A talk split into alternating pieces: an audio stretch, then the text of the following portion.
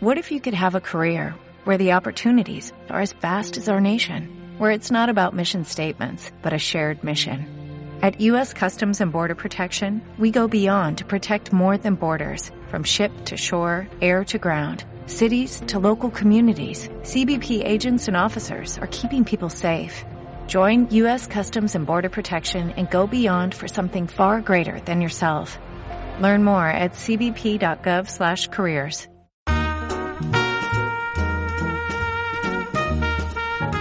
Muy buenos días y sean bienvenidos a la butaca del fondo.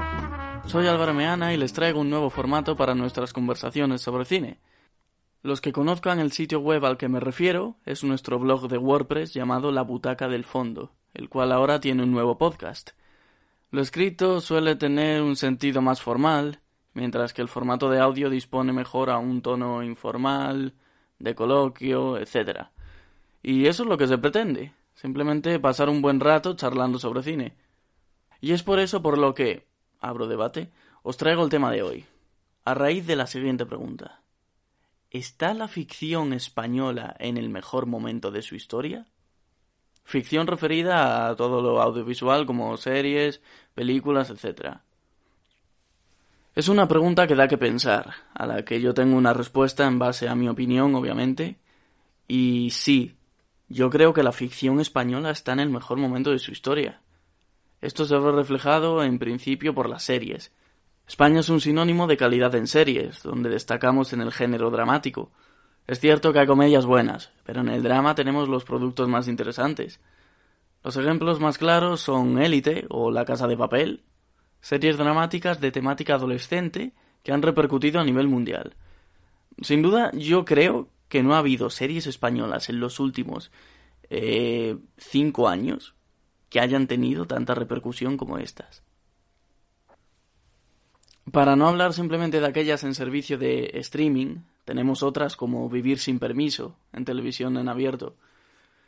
Mm, me parece complicado en abierto, ya que no depende de ella misma, sino también de otros factores de audiencia que, a pesar de apuntar alto, como no tengan una buena recepción en los primeros capítulos, se va todo al garete. Todo. En este caso, la serie aguantó como una de las más exitosas del año.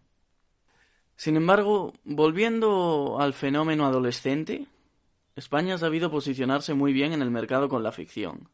Es decir, tuvo éxito nada más y nada menos que en Netflix, el gran gigante audiovisual actualmente. Escogió la plataforma como punto de apoyo para crear proyectos atrevidos y de calidad.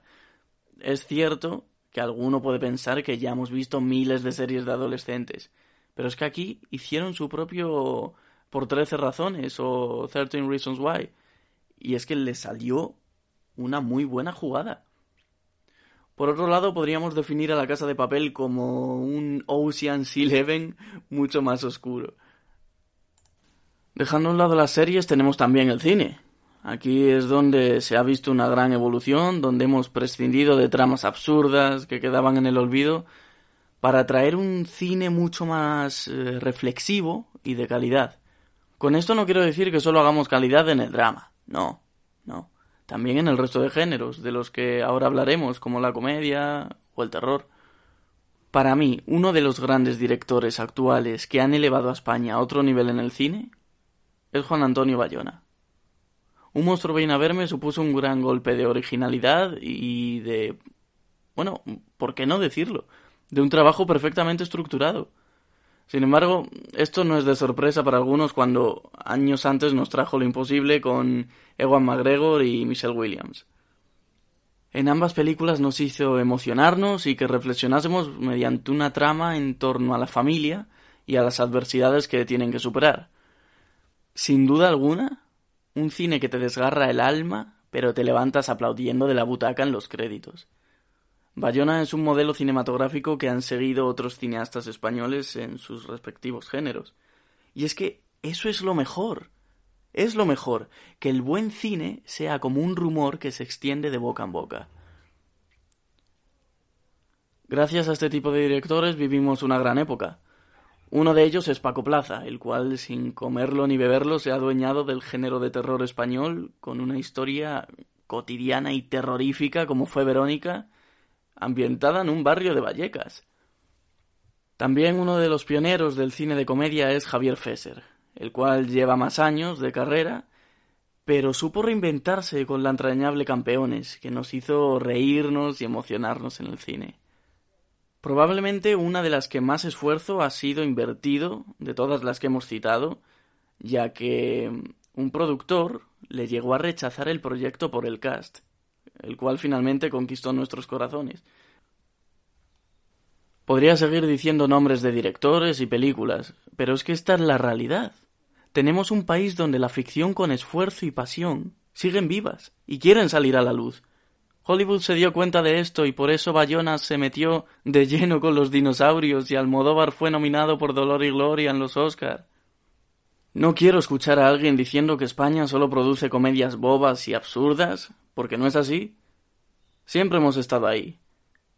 Pero ahora estamos llamando a la puerta más fuerte que nunca. No lo olviden. Hasta aquí mi reflexión, pero también quiero saber la vuestra, por lo que abajo podéis dejar vuestros comentarios e impresiones para charlar sobre el tema. Si os ha interesado tenéis en WordPress el blog de la Butaca del Fondo y la opción de seguirnos en Instagram o Twitter, arroba Butaca del Fondo. Pero nos vemos mañana, porque aquí se despide Álvaro Meana.